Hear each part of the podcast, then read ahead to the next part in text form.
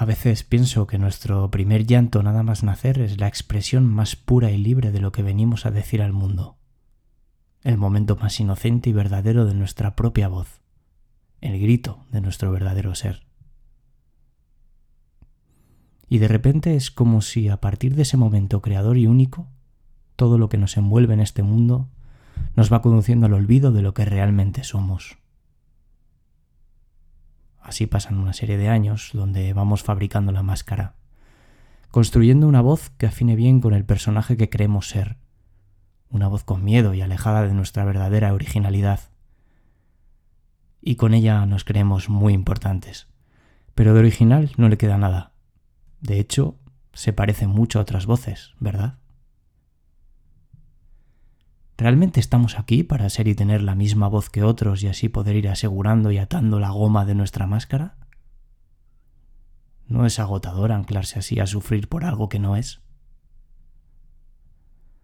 Quizás salir al encuentro de nuestra verdadera voz puede convertirse en un viaje hacia la caída de las máscaras y sobre todo es la oportunidad para abrirnos a la certeza de que no somos importantes y sí somos únicos.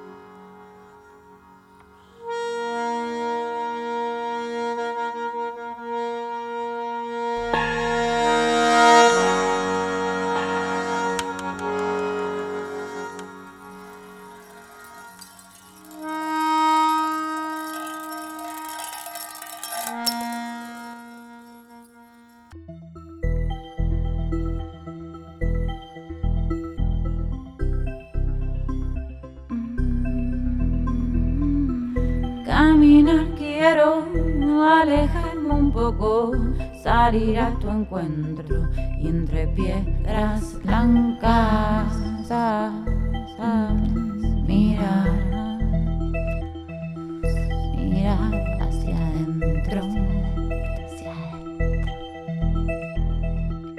Escuchar que cuentan esas dulces aguas, ver cómo a su paso salen millares. El día que conocí a mi invitada de hoy, fue el comienzo de una nueva aventura relacionada con el cine y que nos iba a reunir a un grupo de actores, actrices, directoras y directores increíbles. Tiempo después de aquello, tuve la gran suerte de ser dirigido por ella en un cortometraje que rodó en Madrid y fue una experiencia maravillosa. Aquel mismo día comenté que firmaría allí mismo para rodar como actor con ella toda mi vida.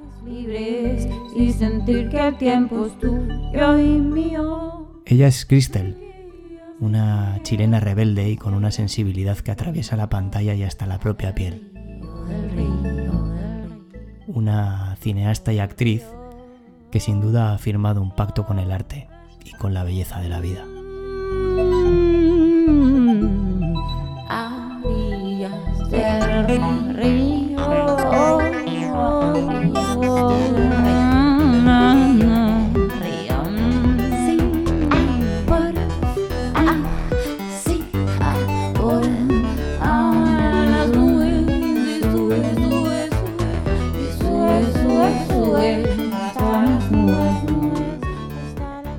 Cristel Rudloff, buenas noches aquí.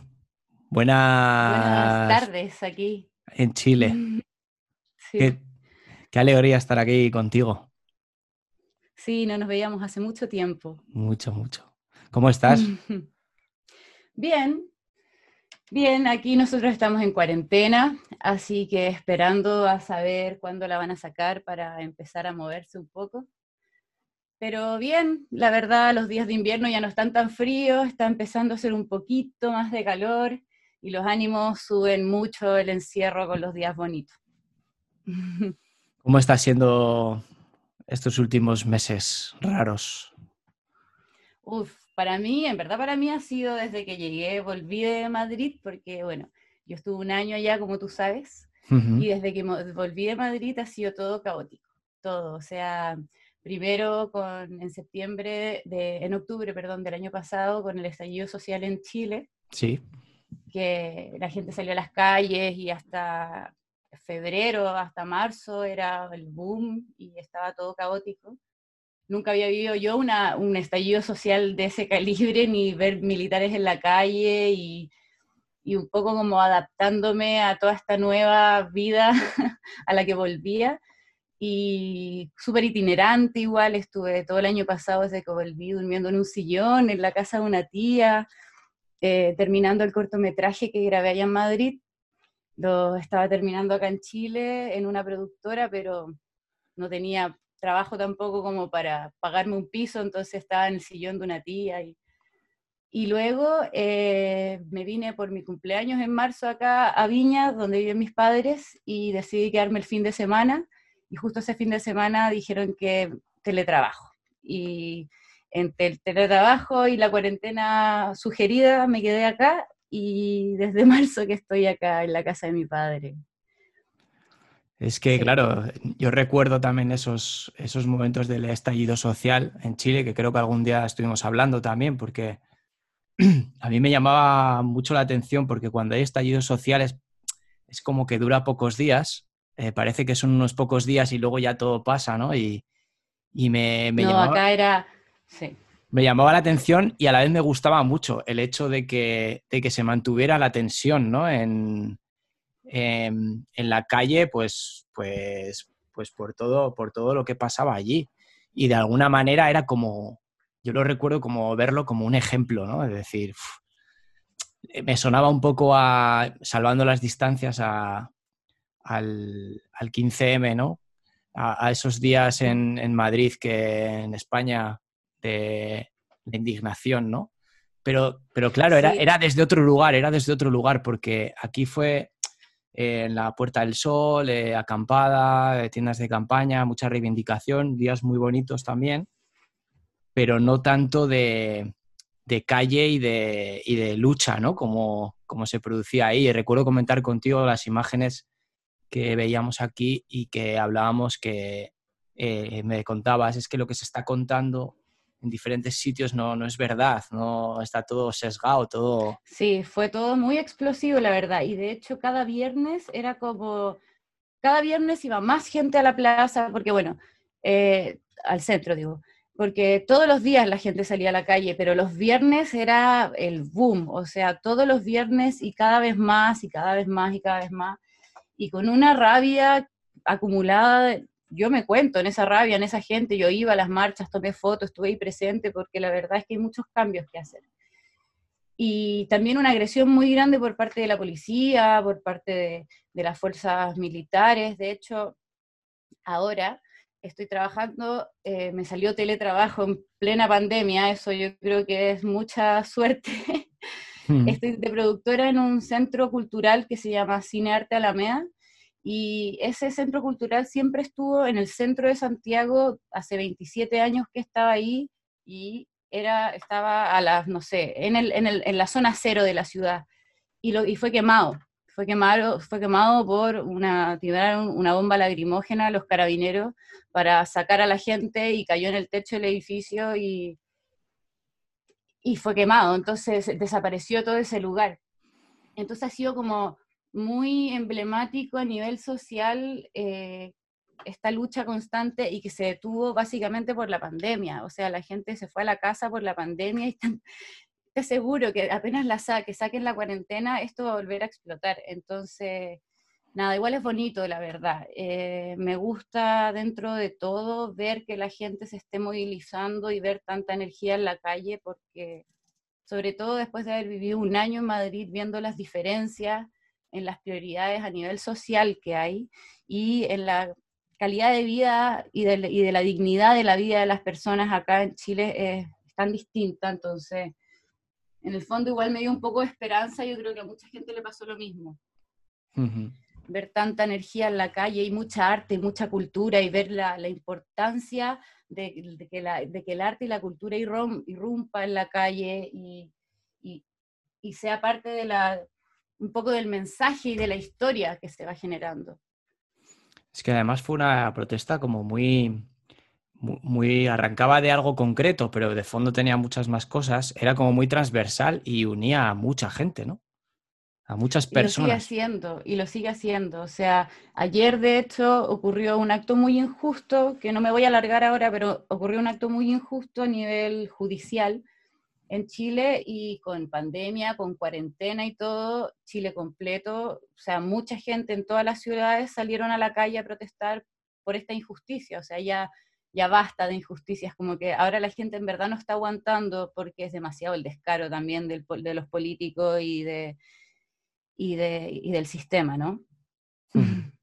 Pues sí, la verdad es que...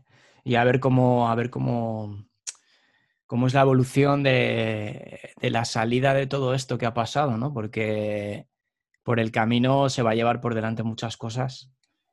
Eh, aquí, concretamente en España, muchísimas, pero hay una parte también de la parte cultural que, de alguna manera no se le está teniendo muy en cuenta. Eh, es un poco tradicional en España, ¿eh? esta parte de que, de que la cultura parece un bien eh, ¿cómo decirlo? No importante, ¿no? ¿no? No esencial. Hay otras cosas, hay otras cosas más importantes. Entonces, tomado así, se deja como para el final y, y va a haber dificultades, pero, pero bueno. Em, sí, eso pasa, es, es, pura economía y es muy triste también porque a nivel social, a nivel mental, el arte, la cultura, todo es sana, ¿no? Como que es esencial para la vida. El problema es que, claro, por ejemplo, Chile, que es un país considerado tercermundista, como escuché muchas veces eh, por allá, claro, su, economía se basa en la minería, en la explotación y exportación de recursos naturales. eso es una economía primaria y en eso se basa. Entonces va a enfocarse ahí. Luego está la secundaria, que son, no, me acuerdo qué, voy a mentir, servicios. Después la terciaria, terciaria, que tampoco me acuerdo qué es, pero es otra cosa. Y la cultura está como en el quinto eslabón. Y el cine y el teatro muchas veces no se considera ni cultura, se considera entretenimiento. Entonces eso está en un sexto eslabón. Entonces finalmente en una crisis, lo primero que, empieza a temblar de lleno, es, por supuesto, es el arte y la cultura. Y por eso también me encanta tanto estar ahora trabajando en este cine, porque es, un proyecto de Fénix, o sea, estamos haciendo una plataforma online y estamos pensando una reconstrucción y se están buscando fondos y es un poco es, resurgir de nuevo, o sea, es un es súper político igual el acto de la cultura en este momento, porque la cultura no se apaga, es el eslogan, como aquí no, no podemos dejar de darle la importancia que merece a los actos culturales y artísticos al final cualquier persona en el mundo, por mucho que no sea cinéfilo o que no, no sea muy, no sé, dotado, qué sé yo, va a ver una película y es capaz de comentarla después. Y ya eso genera, o una obra, una obra artística, una obra de teatro. En, mi caso particular, que soy más cineasta, hablo de las películas. Cualquier persona es capaz de ver una película y después conversarla y generar una conversación, una discusión y ya, o sea, eso ya genera movimiento. Entonces, es súper importante y sobre todo con que estamos bombardeados constantemente de prensa y de televisión, que no sé qué tan confiable es eso, no, yo no confío mucho en el material que, me entrega la televisión, ni más allá todavía que a mí me gusta el arte, entonces bien, bastante se aleja la televisión de lo artístico, acá por lo menos, no, cuando estuve en Madrid la verdad no vi televisión, porque no soy una persona que, vea televisión. La verdad es que es, bonito. Es bonito también formar parte de como el, el resurgimiento ¿no? de, del proyecto en el que estás. Es formar parte de hacer resurgir otra vez eso. Eh, es bonito. O sea, para, Em, importante, bonito e importante, ¿no? levantarlo de nuevo. Es motivador, sí. A ver, no te digo que, o sea, extraño actuar, por supuesto. No actúo desde, la última vez que actué fue cuando estaba haciendo el máster en España, o sea, luego de eso no me he enfrentado frente a una cámara. Pero también creo que en este momento, con las herramientas que tengo, estoy trabajar en producción me, abre mucho, muchas puertas también. Y en ese sentido, la energía, porque cuando uno actúa transmuta la energía, ¿no? Como eso es un poco el acto que yo encuentro que es bello de actuar, que uno transmuta energía. Entonces, lo que sí empecé a necesitar, sobre todo en la cuarentena, encerrada y después de haber vivido tanto tiempo sola y haber viajado por el mundo, ahora estar viviendo con mi papá y mi hermana, ha sido una nueva experiencia. Entonces, eh, yo siempre, siempre he cantado, pero nunca había tenido ningún proyecto, nunca me grababa con mi celular, se me, se me, ocurría una letra y grababa con mi celular, pero hasta ahí llegaba mi conocimiento musical. Y justo antes de la cuarentena yo me junté con dos amigos y em, hicimos un piño musical y empezamos a improvisar y a hacer música y me encantó. Y justo llegó la cuarentena y me vi imposibilitada de tener a estos dos amigos músicos que, que jugáramos los tres. Entonces decidí comprarme este, el micrófono que está aquí. Sí. Y y pagar un curso de producción musical para, para, aprender a editar la voz, para aprender a editar instrumentos. Y ahí yo encuentro un espacio de interpretación también. Siento que se parece mucho la música con, con el teatro, con la actuación, como que por un lado tienes el instrumento, eh, el instrumento actualmente es tu cuerpo, la voz en el canto, que también es tu cuerpo, o ya un instrumento de lleno es un instrumento que tienes que conocerlo eh, que tienes que entenderlo, por otro lado tienes el texto, que tienes que saberlo de pies a cabeza porque no, se te puede olvidar una frase de la canción o lo que sea, o la, idea o el hilo conductor. Y por otro lado está la emoción, que es como yo juntando estos otros dos elementos genero un, tercero y un cuarto que es la realidad completa de este canto o actuar. Entonces, en ese sentido, igual como que siento que encontré el espacio y, estoy aprendiendo mucho de mi voz. Y está interesante ese, ese tema, ese proyecto. Interesante lo que dices de la voz, porque precisamente una de las, una de las cosas que me llevó a, a emprender el proyecto del podcast era mi necesidad de encontrar mi voz. Es que es curioso cómo en, en el confinamiento, en la cuarentena, en los momentos en los que ha habido que parar, eh, cada cual de alguna manera, si ha querido hacer un trabajo eh, interno de buscar, ha descubierto qué quieren, qué va queriendo encontrar, ¿no? Qué, qué, necesidad que tiene que sacar, qué, qué guay, qué, qué bonito me parece eso. Sí, yo creo que también ahora de adulta estoy recién encontrando mi voz o como mm, pudiendo eh, identificarla o manejarla más a voluntad, porque también cuando era más chica siempre me gustó cantar, pero siempre cantaba, no sé, en karaoke o covers.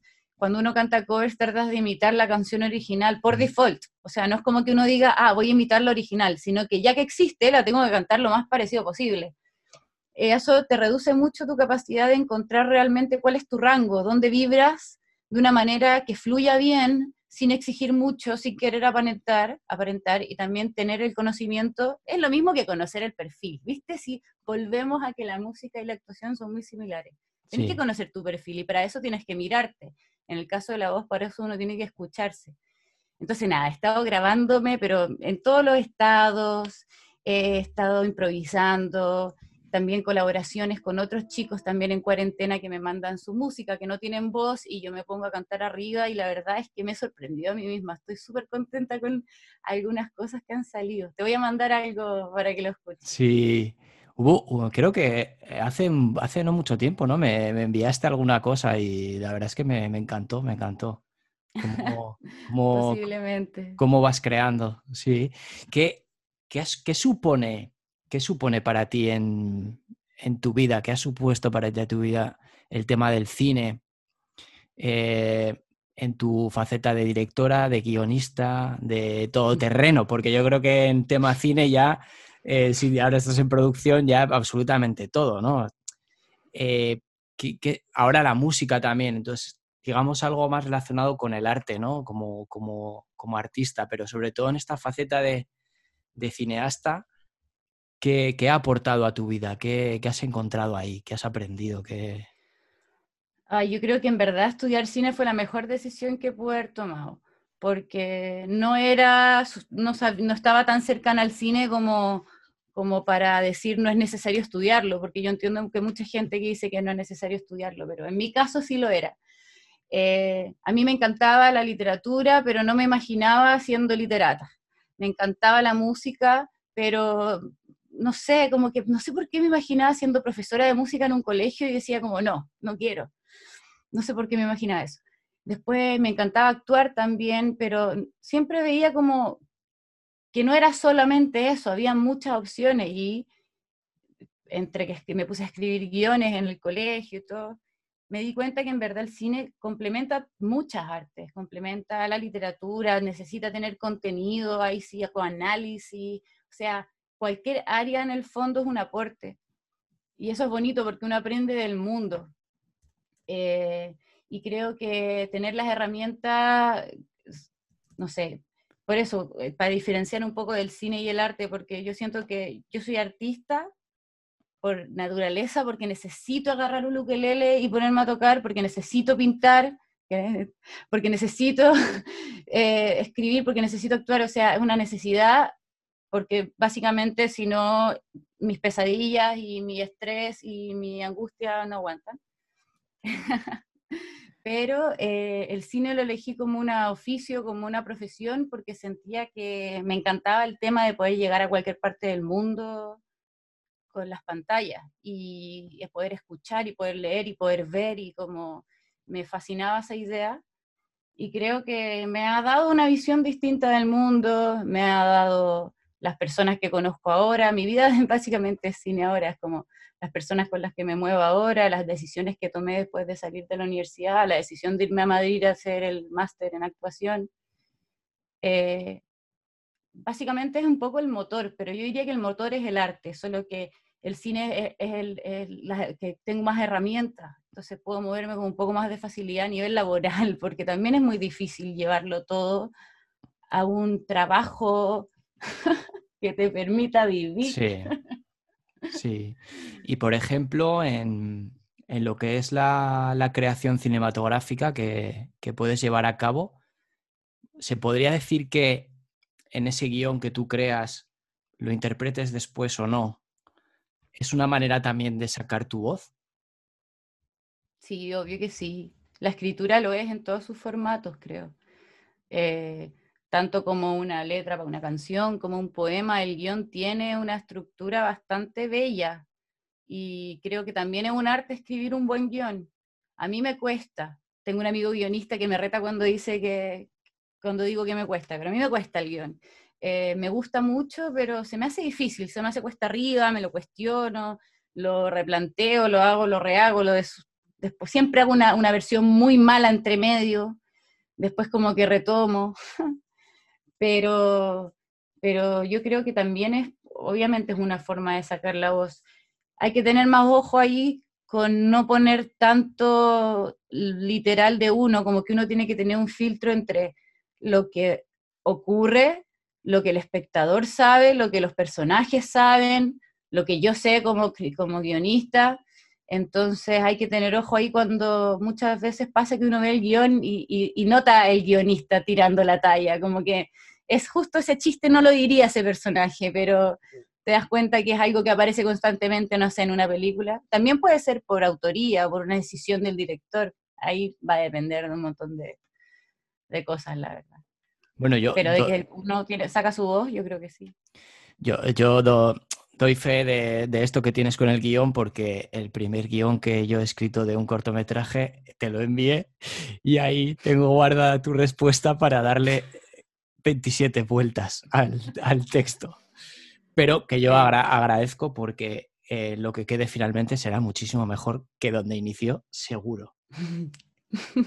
Así, sí, que... Eh, yo tiendo a cuestionar todo bastante. Me cuestiono mucho mis creaciones igual. Normalmente las lanzo, las saco, las digo que están listas y no estoy segura, pero ya, como que algo me dice ya, está listo. Aunque yo, la perfeccionista, yo es como, no, esto no está tan bien. Da igual, sigue, si no, no vas a terminar. Hay una rendición, ¿no? Hay, bueno, me rindo y, y aquí está, ¿no? Sí, es verdad, no hay que tampoco esperar la perfección, creo, como que uno va aprendiendo con cada proyecto nuevo.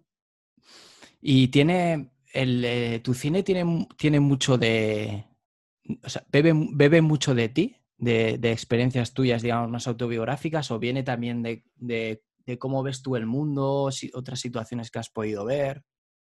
La verdad es que lo estoy descubriendo. Eh, creo que llevo una biofilmografía muy cortita como para poder sacar, como para poder identificarme, como decir mi cine, ¿no? Sé que tengo un cine que tengo que descubrir todavía. Efectivamente, creo sí de que no me gusta ser autorreferente literal, pero muchas veces la, la temática principal eh, es algo que me acompaña, es algo que está ahí presente en mi vida, inconsciente o inconscientemente, y ya la creación del mundo y de lo que sucede eh, tiene mucho que ver con lo que observo a mi alrededor. Saco siempre muchos referentes de personajes, de gente que conozco, de lugares que conozco, situaciones que he vivido, las transformo un poco o a veces las dejo tal cual. Em, y va a depender de cada proyecto qué tanto literal ponga yo de mi experiencia. El último, disfrútame, la verdad es que yo nunca tuve una relación larga, larga de pareja, así como de más de tres, dos años, ¿no? Y hasta ese momento nunca había ido a terapia. Ahora sí, yo harto tiempo y me encanta, soy muy fanática, pero en ese momento nunca había ido. Entonces, igual me sentía un poco mentirosa escribiendo esta historia de una pareja que va a terapia, porque yo no había estado en ninguna de esas dos circunstancias. Pero sí, lo que en verdad me movía mucho era observar a mi alrededor mis cercanos que sí, eran, eh, que sí estaban en parejas y cómo estas parejas un poco lo intentaban por un lado, por otro lado otras dudas que a mí me surgían en mi soltería, que perfectamente me pueden surgir en pareja, ¿por qué no? Entonces como empezar a, jugar desde ahí. Eh, obviamente que siempre van a ser temáticas que a uno le muevan de alguna forma, como que yo no me voy a poner a escribir de los tallarines verdes de Italia, porque a menos de que me haya pasado algo con un tallarín verde en Italia, pero creo que normalmente digo, porque no sé de dónde habrá sacado Harry Potter de la cabeza de la, autora, ¿no? Como que también creo que hay historias que nacen y no, no, no tienes que ser mago para escribir una historia de brujos o de magos pero sí creo que tiene que ser algo que te mueva internamente y muchas veces es inconsciente, muchas veces nace desde una inconsciencia absoluta de ideas. de ideas que tratas de agarrar y tratas de empezar a bajar y empezar a, a ver y a, y fiarte de esa idea. Yo también creo que la idea inicial es muy importante, porque después muchas veces con el trabajo arduo que implica eh, se empieza a perder o empieza a, ramificarse o se empieza a convertir en otra cosa. Y creo que una buena señal es eh, cuando, o sea, si algo se aleja mucho de esa idea inicial, te vaya a dar cuenta enseguida, porque la idea inicial tiene una esencia que eso es lo que uno trata de captar durante todo el proceso de creación. Es como ser lo más fiel a esta esencia de la idea inicial, que molla de donde sale, ¿no? Entonces yo creo que es mucho más inconsciente, pero ahí está el, el desafío, pues después verlo y darte cuenta, me alejé un poco de lo que en verdad quería, no me alejé, esto me identifica, esto no me identifica. es interesante igual. En esa idea original, en esa idea inicial que surge de las cosas, hay mucha magia porque, porque nace, nace como, como una sorpresa, sin haberlo pensado mucho. En el momento que la cabeza empieza a pensar, ya, ya empieza, empieza a haber muchos filtros empieza a haber muchos pensamientos, muchas cosas que interfieren de por medio. Eh, el, ego que te dice esto, eh, te dice lo otro, y al final lo que dices tú es como, para un momento, analízalo, ¿qué se me ocurrió al principio? ¿Qué quería ver al principio? ¿Me estoy alejando o no? Eso, por ejemplo, eh, a mí me sucede cuando tengo que interpretar. cuando yo leo un guion la primera vez, eh, siempre me pasa algo. Eh, en esa primera vez que lo, que lo leo, me pasa algo, me viene una idea de quizás cómo puede ser este personaje. Luego, obviamente, hay que leerlo más veces, hay que estudiarlo y tal, pero siempre en ese proceso hay un momento en el que digo, tiene mucho más de lo que yo pensé la primera vez que lo leí que en lo que se está convirtiendo esto, ¿no? Mm. Y de alguna manera eh, trato de no darle muchísimas vueltas, porque sé que una vuelta más que le dé, una vuelta más que probablemente me voy a alejar del principio. Y al final, esa parte original, esa parte inicial que sale, tiene mucho que ver con la voz, con la, con la voz que quiere salir fuera, ¿no? Sí, totalmente, es cierto. Ah, eh, es difícil compararlo por estructura, pero creo que igual se puede, con lo que tú dices de, de no alejarse de esta idea inicial. Yo, por ejemplo, llevándolo a un cortometraje, lo que me he visto por coincidencia, que vi en mi primer corto y que ahora veo en mi segundo corto, es que esa idea inicial está muy presente siempre en el inicio, en la introducción del cortometraje y en el cierre. Luego me doy un espacio de desarrollo, prueba y error. Investigación. claro, de cómo va a, ir, va a ir surgiendo y va avanzando esta historia, pero al comienzo y al final trato de mantener esa idea inicial. Y creo que en, es, en el fondo, en el trabajo en escena, igual es similar, porque uno vuelve a, a recordar cómo, cómo fue la primera pasada, quizá, o qué te gustó en esa primera pasada, y, y es lo que menos tocas, lo que más te, lo que más te hace sueno, lo que, lo que más te hace sonido, perdón, es lo que tú menos tocas como no vuelves, lo que dices tú, no vas a volver tanto ahí, porque si lo sigues dando vuelta va a perder esa magia, se lo dejas ahí, que esté calmado y quietecito. Y eso está muy guay. Ay, hace tiempo que no decía guay. Hablo un ratito contigo y ya se me empieza a pegar. Y, vuelves, a, vuelves a Madrid. Y vuelvo a Madrid. Es, hay, hay, una cosa que comentabas antes que, que, bueno, que igual quizás todavía tu, filmografía como cineasta no es muy larga, pero sí que en lo que yo he visto, en lo probablemente poco que yo he visto, eh, sí que hay como, como una estética muy concreta. Hay como una manera de, de, rodar, de ver la historia muy concreta, como, como con mucha personalidad. Entonces, por eso a mí sí, yo siempre, desde que te conozco, ya empecé a ver alguna cosa tuya, más luego colaborar contigo en el, en el corto y, verlo era como, hay, hay, un estilo, hay un estilo que es de, de Crystal, o sea, es como yo no sé si tú tienes alguna referencia mm, cinematográfica de, otras personas o es más lo que te mueve a ti. Hombre, supongo que siempre hay alguna referencia, ¿no? Pero... Yo creo que somos referencias andantes, los, artistas en general. No creo que, que, no me imagino queriendo seguir el cine de alguien, así como quiero hacer el cine parecido a, sí tengo a, o sigo a, algunos directores que me gusta bastante, pero también he ido descubriendo a medida que voy haciendo los cortometrajes qué sale. Y es súper bonito porque de repente hay referencias que están bien logradas, que yo creo que una referencia bien lograda significa que te pueda recordar al estilo de otra persona, pero no es una copia barata. Eh, y también eh, hay, hay bastante carácter, es cierto, y eso yo solo lo he descubierto mientras lo hago, o sea, eh, obviamente que hay un trabajo detrás de, insisto, de referencias. A mí me, me sirve mucho tener referencias claras y ensayar. Es muy importante. Tanto todo, o sea, no solo con los actores, sino ir, ver el espacio, probar las luces. Yo no sé cómo sería dirigiendo en set eh, la dirección de actores me, encanta y creo que ese sería mi fuerte en set, porque, porque lo que a mí me mueve mucho a nivel cinematográfico también es que la cámara, es como la cámara conversa con el espacio, es como la luz conversa, natural conversa con el espacio y cómo la vamos modificando o ya de lleno una propuesta más onírica o qué sé yo. Pero para eso uno, yo por lo menos necesito tiempo de ensayo y de conocer el espacio.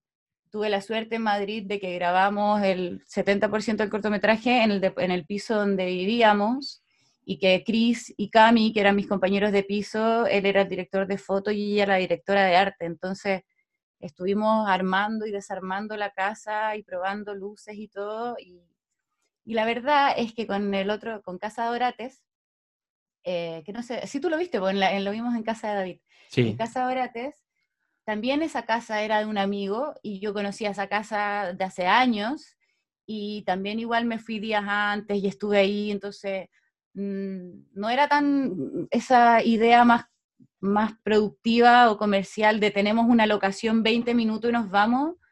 Eh, a mí me cuesta un poco más encontrar ahí como soluciones más rápidas, como que me gusta conocer el espacio. Y creo que de ahí también va saliendo un poco esto característico.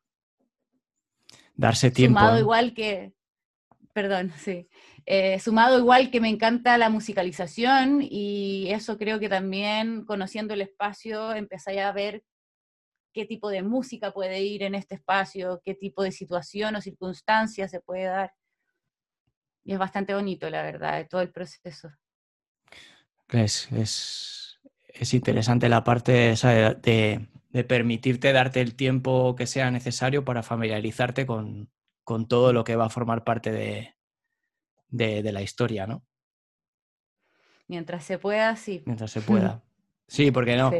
Habitualmente um, en otros niveles es como, como todo muy rápido, ¿no? Todo, eh, todo con bastante prisa. Entonces, joder, es tan interesante que un proyecto propio te puedas tomar el tiempo.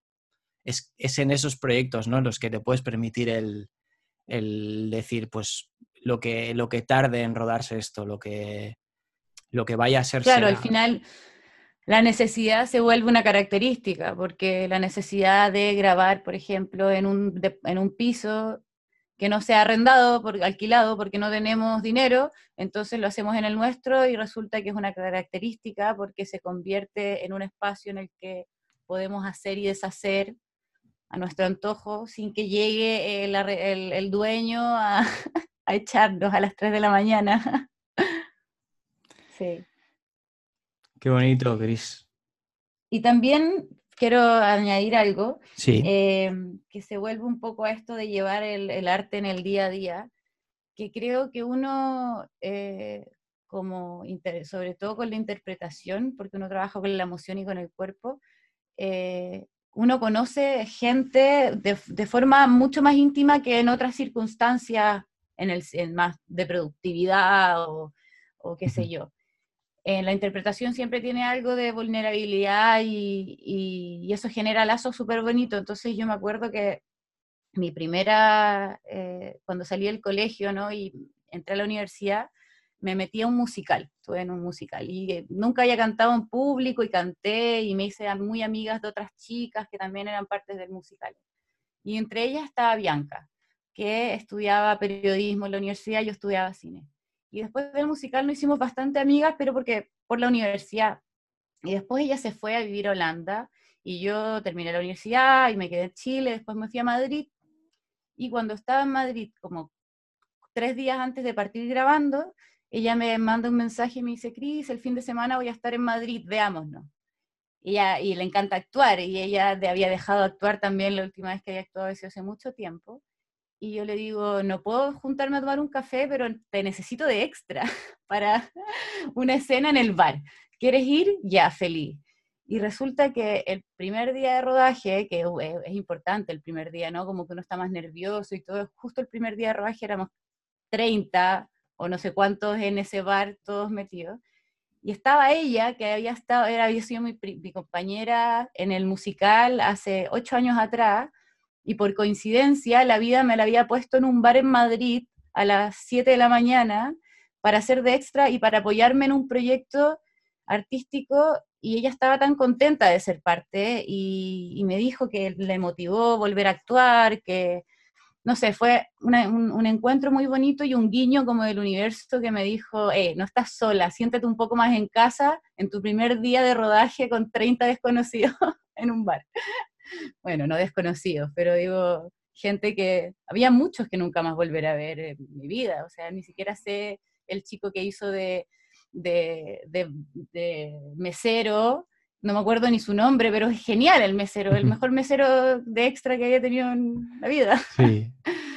y no lo voy a volver a ver, entonces es bonito lo que genera el arte. Se generan, sí, es como unos lazos de, familia, ¿no? Eh, como unos lazos como muy de, hermandad, muy, muy de hermanos, que ya además, lo que dices, eh, igual te dejas de ver y a los años aparece y, y es feliz si, si, tú estás feliz haciendo lo que, lo que quieres, ¿no? Y, va, y, te van a apoyar incondicionalmente siempre. Es, una parte súper bonita. Y, te, te, sientes apoyada por alguien cercano en, en un proyecto personal, es genial. También después en Chile lo estaba viendo, había mostrado el cortometraje y un amigo que la conoce me dice, ¿qué hace la Bianca ahí? ¿Qué hace la Bianca en, Madrid en tu cortometraje? Y le digo, bueno, las coincidencias de la vida, en verdad, porque la vida me la puso ahí para darme apoyo, así que genial. Pues yo, Cris, agradezco mucho a la vida haberte, haberte encontrado en Madrid. Y... Sí, yo también agradezco mucho haber caído ahí con tanta suerte. Y espero verte, no sé si allí en Chile eh, o en Madrid si, si vuelves, pero, pero bueno. Tenemos que, nosotros tenemos que hacer cosas porque tú eres un gran actor, señoras y señores. Pablo Ruiz de Gauna es un gran actor, es un gran actor y es un placer aparte dirigirte. Así que yo lo digo ahora, yo quiero volver a vernos en algún momento de la existencia y hacer cosas juntos. Así que gracias por invitarme a tu podcast, que me encanta verte. Pues muchas gracias, Chris. Yo sería muy feliz si a partir de hoy hiciéramos eh, millones de películas. Eh, firmaría, eh, me dicen, tienes que, tienes que trabajar con, con Chris toda la, toda la vida ya como actor encantado de la vida. Si tengo que hacer de, cine de extra camarero o de ayudante de dirección o de micrófono o de sonido o de lo que sea, ¿no? Porque, porque ahí hay, hay una directora ya, una cineasta, directora y cineasta, con, con recorrido para, para lo que quieras. Así que eh, mi enhorabuena desde aquí también y, Muchas gracias. Y te agradezco mucho. Y hay que seguir haciendo cosas. Tú por tu lado, yo por el mío, y después nos juntamos con muchos planes. Claro, claro. Claro, o sea, nada de no se me ocurre nada. Nosotros tenemos que llegar a juntarnos con muchas ideas, si no, prohibido juntarse. A ver, haremos que, merezca la pena haber estado confinados, a ver si de aquí salimos con, con cosas. Pues, Cris, Muchísimas gracias. Te mando un beso y un abrazo gigante. Gracias a ti. Hasta Chile. Yo también te mando un abrazo que viaja por el Pacífico y todo el charco hasta Europa. Nos vemos pronto, Gris. Nos vemos, que estés bien. Un beso, chao. Chao.